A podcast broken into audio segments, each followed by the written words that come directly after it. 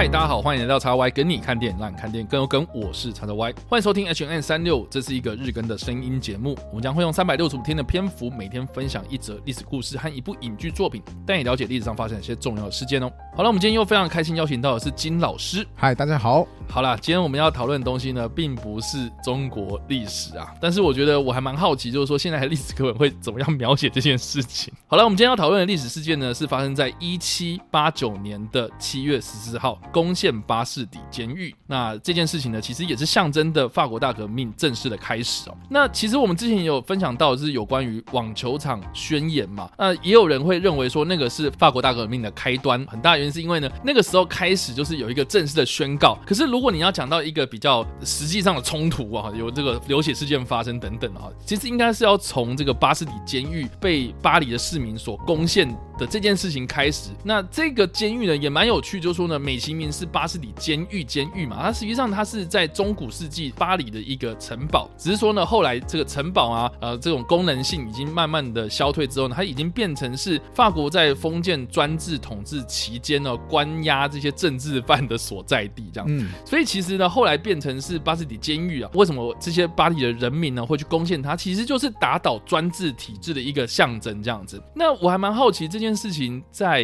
历史课本上面有描述吗？哦，现在。会有描述，但它有的时候有些版本它是直接透过文字说哦攻陷巴士底监狱，有的版本只是说哦因为基于什么样的原因发生了法国大革命，那它则会有一张图，就是攻陷巴士底监狱那张非常经典的图画，来作为一个文字内容上面的搭配跟辅助。对，所以这个事情其实，在今天历史课本来说，它还是有提到的。那至于这个事情的来龙去脉的细节，当然历史课本篇幅有限，就不会多提。提到了了解，但是我们刚刚所提到的，就是说巴士底监狱被攻陷这件事情，其实象征着法国大革命的开端嘛。但是法国大革命，我觉得很多台湾的呃。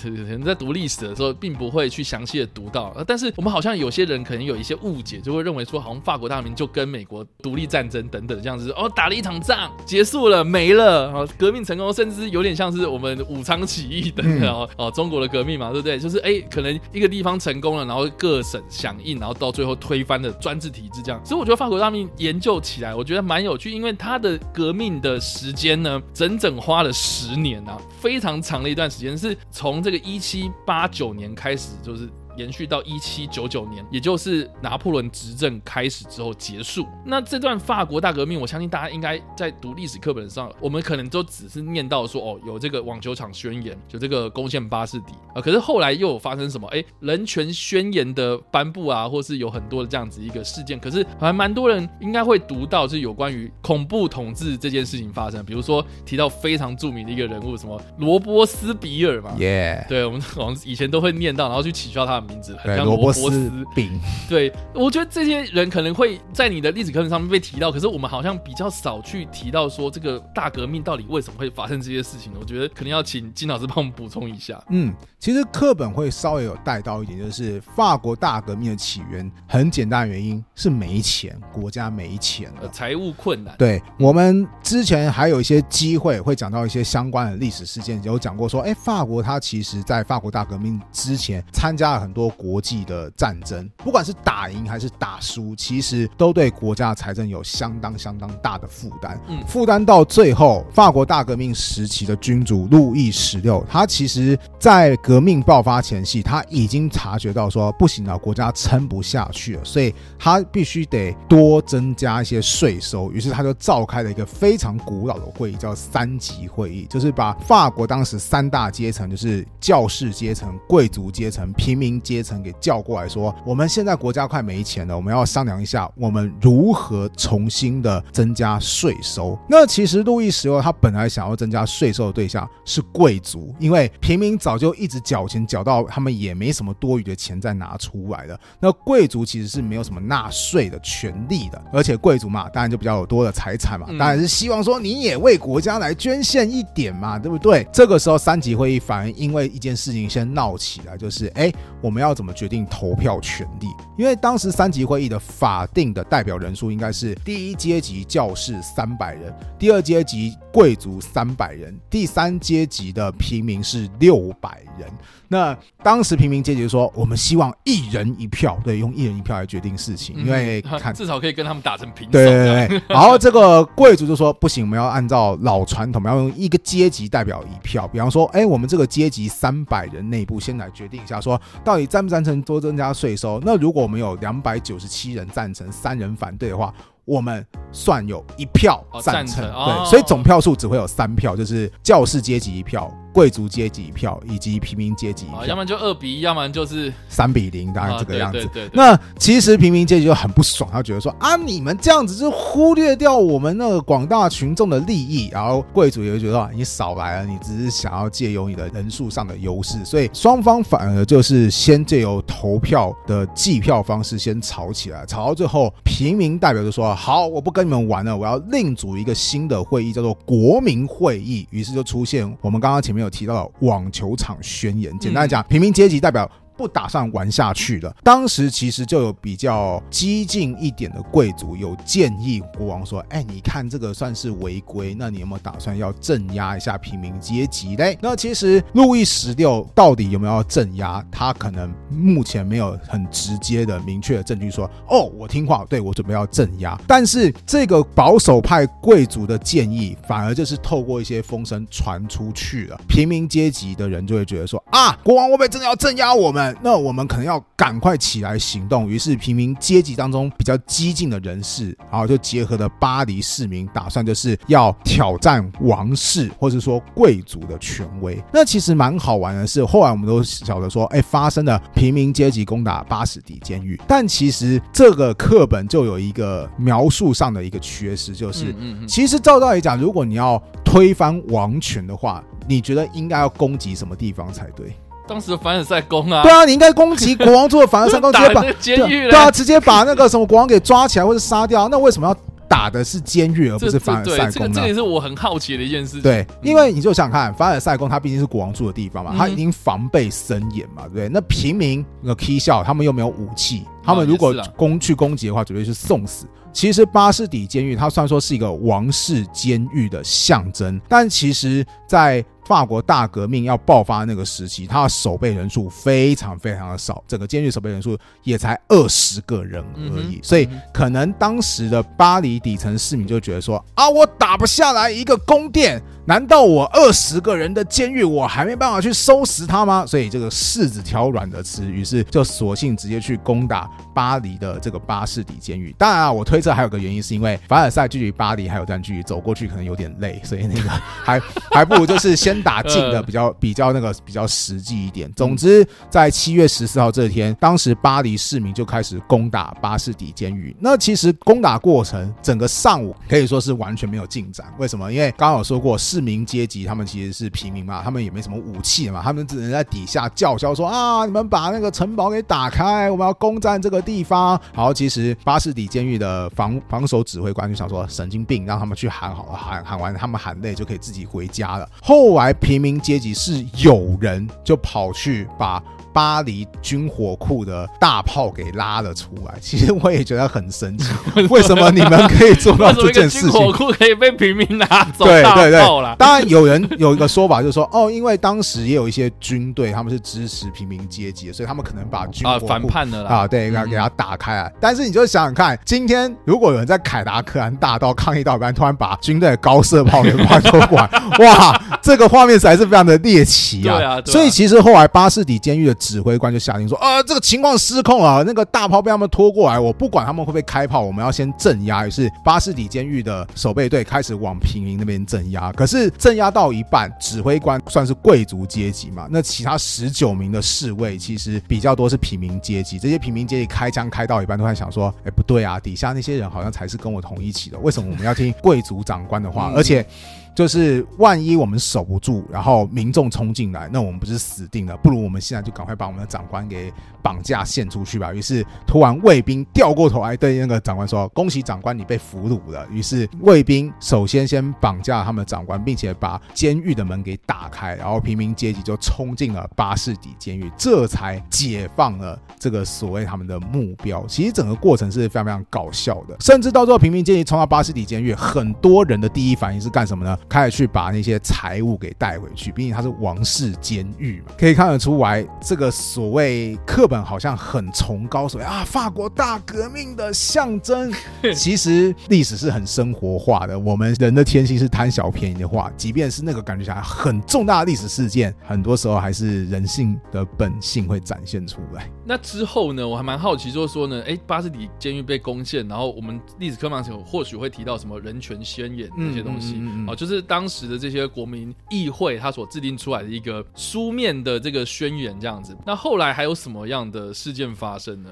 哦，后来的事件其实接下来就是算是路易十六不幸了，因为首先就是这个监狱被攻占下来之后嘛。后来有一部分的贵族宣布说，就是哎，我们也要加入到就是国民议会当中，对，国民会议当中。那其中比较有代表的就是拉法叶这位贵族，对，我们的有个舰艇也用也用他的名字来命名，因为出了一些避案的东西。对对对对对对对。啊，那因为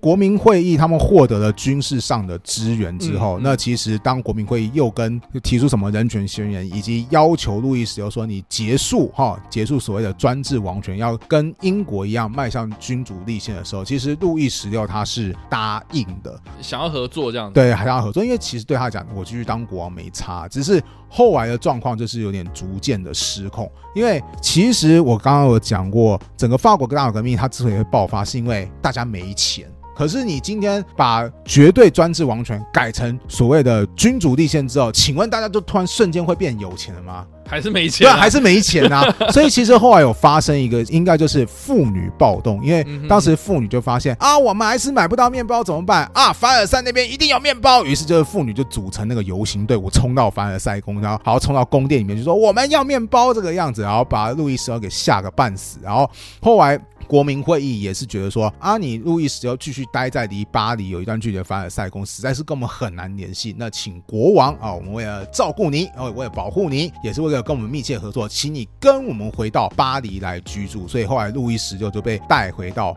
巴黎去，但是后来路易十六就觉得说，哇，这些人好恐怖啊，动不动就冲进来要打要杀的，然后感觉起来我个人的安全也受到威胁，所以路易十六反而后来没有那么乐意跟国民会议合作，开始有点想要寻求外国势力的支援，结果就造成后来这个路易十六被民众讨厌，甚至他后来被民众处决的一个悲剧，这算是一整个事情的连环影响。嗯，反正我记得我们的历史课本。应该就是读到说路易十六跟他的太太嘛，然后送上弹头台是啊这段历史这样子。其实后来啊，我们这样听下来这个历史脉络，我们可以知道说，其实这些国民议会的人物啊，他们好像也没有什么太实质上的一些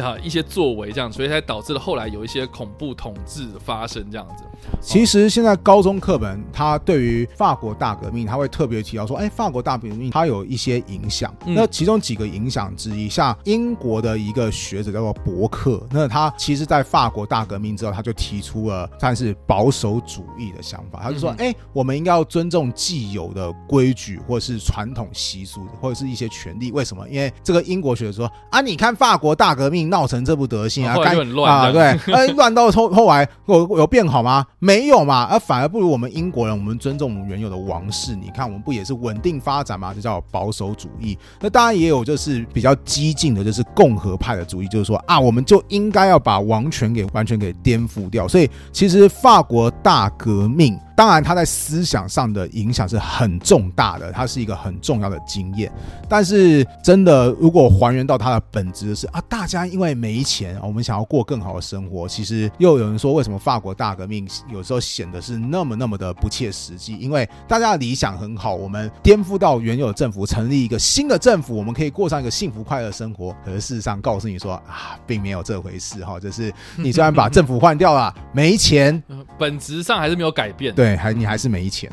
就要面对的问题，其实那个最根本的还是没有解决啊。或者说他没有办法向你期待说我们换了个政府就换了解决哦，没有这回事，好不好？就是很多东西它其实很需要漫长的时间才能可能慢慢的改善。这也是为什么博客他会提出保守主义，说那与其那么激进，结果到最后搞两败破坏俱，伤。对两败俱伤，你还不如就是很多事情你都是要时间来解决，你不如尊重既有的传统。所以现在保守主义也算是一个思潮之一，像英国的最大的政党之一，它的翻译名称就叫做保守党，其中一个由来就来自于这边。是的，所以以上呢，这个是有关于巴士底监狱被攻陷的一个历史故事啦哈。那我们在这边所推荐的电影呢，其实是《鹅毛笔》哦，这部片呢哦，它是在两千年上映的古装电影哦。那这部片它是由菲利普·考夫曼所执导，然后是由杰弗勒·罗许所主演。他所饰演的这个角色呢，就是历史上真实存在过的一个叫做萨德侯爵的人物。耶、这个人呢，非常的有趣，就是说他虽然是法国的贵族，但是他因为撰写了一系列的情色小说，所以被当时这个保守风气的法国贵族哦，以道德罪的罪名哦，给他判刑入狱了这样子。那当时在巴斯底被攻陷的时候呢，他正好就是被关在巴斯底监狱里面。而且呢，另外一个也可以帮大家补充一下，就是说呢，哎，我们刚刚所提到，就是说这些平民攻入到巴斯底监狱之后呢，他的守军哦是军队啦，我说军队方面，他就是二十几个人嘛，刚刚金老师说的。嗯，但是实际上，他们攻陷到这个监狱里面，他们预期会遇到很多政治犯，可是实际上在这里被关押的人数只有七个人，其中一个人呢就是萨德侯爵。嗯，其实另外一个蛮有趣，就是说呢，巴斯底监狱被攻陷的这件事情，其实萨德公爵，其实萨德，嗯、啊，其实另外一件事情，我觉得蛮有趣，就是说呢，巴斯底监狱被攻陷了。萨德侯爵好像某种程度上面也有尽一份心力啊，其实就是他这个巴斯底监狱被攻陷的前一个晚上，萨德侯爵呢，他朝着外面，就是他的那个监狱的这个小小的窗户，他就朝着外面呢直接大喊，就是说：“哎、大家来人哦，这边有人开始杀人哦，这样子。”哦，就是没有的事情，然后他自己就在那边讲，所以就让外面的平民有点恐慌，就说：“哎、那些贵族开始杀这些平民的政治犯了啊！”所以我们才会隔天有这么大的一个激进的作为，这样。所以其实我觉得好像这个萨德侯爵有某种助力，但是我觉得更有趣就是说呢，《鹅毛笔》这部片呢，它其实并不是描写法国大大革命的发生过程，但是它是设定在法国大革命巴斯底监狱已经被攻陷了，而且被攻陷之后呢，这个萨德侯爵被移转到另外一个疗养院被关押这样子，所以他在这个关押的过程之中看到了外面的世界啊、其实电影的一开始呢，其实就呈现了就是萨德侯爵在他被关押的这个空间的小窗户往外看，就看到了有一群人被送上断头台这样子。那其实他就是在描述法国大革命的这十年期间所常见的一件事情，就很多人被送上断头台，有很多人可能是他原本就握有权力，他可能原本是贵族，然后因为某种因素被冠上罪名之后呢，然后就用砍头的方式，然后被处决这样。所以这个一开始电影它就是透过断头台的这样子的一个东西，然后来暗示说哦这件事情其实是发生在法国大革命期间。那电影的故事其实是描述说萨德侯爵他因为写了这些情色小说嘛，所以被关押在这个地方。可是这个疗养院呢，他就来了一个新的神父呢，对于这个萨德侯爵是非常的好奇，所以就是想说，哎，要用一些比较特别的方式来治疗他哦。但是没想到呢，这个治疗的过程就发现这个萨德侯爵好像你只要给他一点点自由哦，他就会像是这个脱缰的野马一样，就是失控这样，甚至还影响了其他的精神病患啊。所以呢，就是有用一些比较啊、激进的手法把他关押住，限制他写作啊等等这样子。可是没想到萨德侯爵又可以用另外的方式来进行写作，所以呢，这件事情呢就越演越烈，然后演变成最后是一场悲剧这样。嗯那我觉得蛮有趣，就是说呢，我很喜欢这部片的很大原因是因为呢，它除了是以这个真实的历史人物或是真实的历史背景来描述这整起故事哦，它其实另外一层面其实是描写了有关于人对于欲望的追求这件事情了。因为其实我们很常去批判一些可能道德上的瑕疵哦，但是我们好像在批判的这个过程之中是用一个比较违反人性的方式去处理人的事情，比如说我们可能现实生活中现代很多人会提倡说我们要开放红灯区啊、我们要支持这个情色产业的合法化。那为什么会有这样子的一个说法？是因为呢，诶，其实我们禁止这些东西，反而助长了某种人性丑陋或是更违法的事情，这样子。所以有些人可能诶，这个嫖妓会偷偷来啊，哦，或者是这个可能在道德上面可能不太想要去公开去讨论这件事情，然后让这些事情呢变得比较没有管理制度。那如果我们正式去探讨说人性最根本的那个欲望的需求的话，诶，那或许我们有一个很好的管理制度啊，把这些呃这个制度给建立起来之后呢，诶，或许会变得更安全这样。所以我觉得，它虽然是以这个十八世纪末的法国为背景哦，但是鹅毛笔它其实它描写人性上哦，就是你越压抑它，你就越失控啊。但是如果你去给予一些可能呃制度上的一些限制啊，哦，就是哎大家说好一套游戏规则，来或许会是比较好的这样。所以呃这部片它其实获得了很高度的评价，然后尤其是。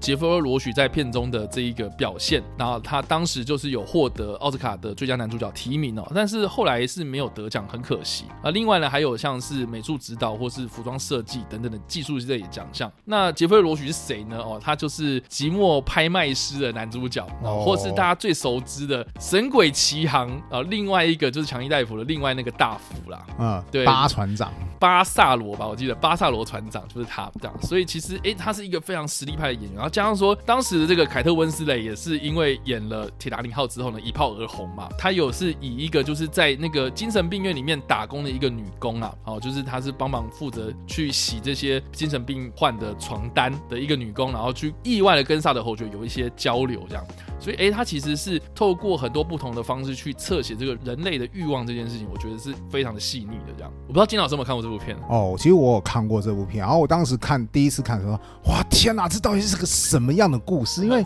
非常猎奇，对啊，就是会 就是会觉得哇，这这这个 我到底看了什么？对啊，那个到这这个东西是不是不是哪边走偏了？对，但是如果后来有机会，就是我会去重看一些片段啊，因为从全部看完整太花时间，我却又觉得说他们要传达出来有些东西，却是非常有感染力的。像里面当那个萨德侯爵，就是我要写东西啊，天哪，我要写东西啊，那种感觉就觉得说，哇，这个。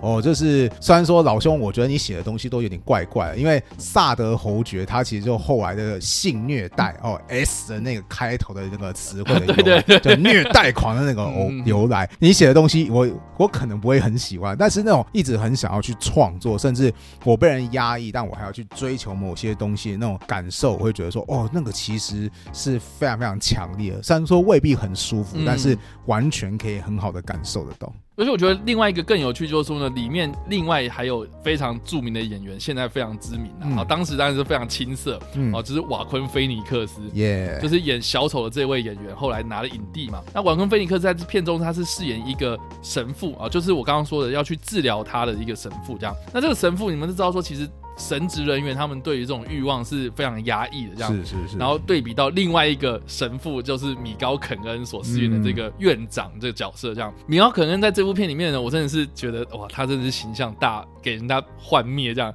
所以我们都知道说，哎，他其实演阿福的时候是很哎一个一个文质彬彬的一个哦那个很有气质的一个老人嘛。对对对。可在这部片里面呢，他就是演一个啊这个表面上是一个好好先生啊，是一个神父，是一个院长这样子。哇，我这个很。很优雅的一个仪态，这样子，哎，可是实际上呢，他对女性是非常不尊重，然后甚至是哎，他去迎娶了一个未满十八岁的少女，当做是他的的妻子，然后每天晚上就是想要发泄我自己的欲望，你就可以看到一个老人，然后跟一个年轻的女子要要上他这样子，然后这这个米高可能在这部片里面就是。我觉得他的形象真的好恐怖，然后而且另外呢，就是瓦昆菲尼克斯，我刚刚说他是演神父嘛，他一开始非常压抑，可是他接触到这个萨德侯爵的这个写作欲望啊，不断的想要去冲破他的限制，这样子，他就对于这个人性上面有更多不同的认识，所以我觉得这部片，我觉得角色写的非常的细致啊，就是因为一个是萨德侯爵，我我们看他怎么样，就是他的欲望一步步的被释放，但是被剥夺，可是我们可以看到，就是瓦昆菲尼克斯这个神父呢，他的欲望从一开始。是被压抑，可是到最后面哦，他疯掉这样的感觉，就是有点一消一长的这样的一个对比。我我觉得这个的剧本真的是写的太巧妙，这样，或者是说，就是这个感觉真的是怎么说啊，非常的有。感染力啊，因为我会很容易跟一个像瓦昆菲尼克斯他的神父的角色，我很容易跟一个作品重叠，就是《钟楼怪人》当中嘛，呃，这个很经典的一个法国小说，它里面当中其实也有一位神父，然后这位神父他当时就是看到了女主角就觉得哦天哪，我好迷恋她，可是他有一段小说的独白就是天哪，我不可以做这件事情，我有罪啊，对啊，我有罪，但我就是想要啊，天哪，怎么会这个样子？然后甚至到最后还会。会有点扭曲，就是有点像是怪这个女人，都是你是你出现了，不然的话我就不会这个样子。我觉得明明就是你喜欢别人，然后这个到时候就是没有能够很好的正面的面对事实。我觉得是因为很传统的说法都是说你不应该、不应该、不应该，就直接把你的一些真实存在的东西，好像要用压抑或者用否决的方式把它给。覆盖掉，嗯，但其实这不并不现实。像我自己在教会后来常常被人教，育说，哎，你必须先得承认你的情绪的存在，因为很多东西你得承认之后，你才可以好好去面对它。所以当初看到瓦昆菲尼克斯那个角色曲线，好，到最后变成那个样子，我想说，哇，天哪，这到这个这部剧还可以演到什么样的地步呢？哇哇哇，还要看下去吗？那个我只能说啊，观看这部片。不一定会给你很舒服的感受，但是那个情绪是非常浓烈的。对，所以呢，以上呢就是我们今天所讨论的历史事件——攻陷巴士底，以及我们所推荐的电影《鹅毛笔》。不知道大家在听完这个故事之后有什么样的想法，或是你有看过这部电影呢？都欢迎在留言区帮留言，或在首播的时候来跟我们做互动哦。当然呢，如果喜欢这部影片或声音的话，也不用来按赞、追踪我们脸书粉丝团、订阅我们 YouTube 频道、IG 以及各大声音平台，也别忘在 Apple Podcast 三十八里晚上留下五星好评，并且利用各大的社群平台推荐和分享我们节目，让更多人加入我们讨论哦。以上呢就是我们今天的 H N 三六，希望你们会喜欢。我们下次再见，拜拜拜。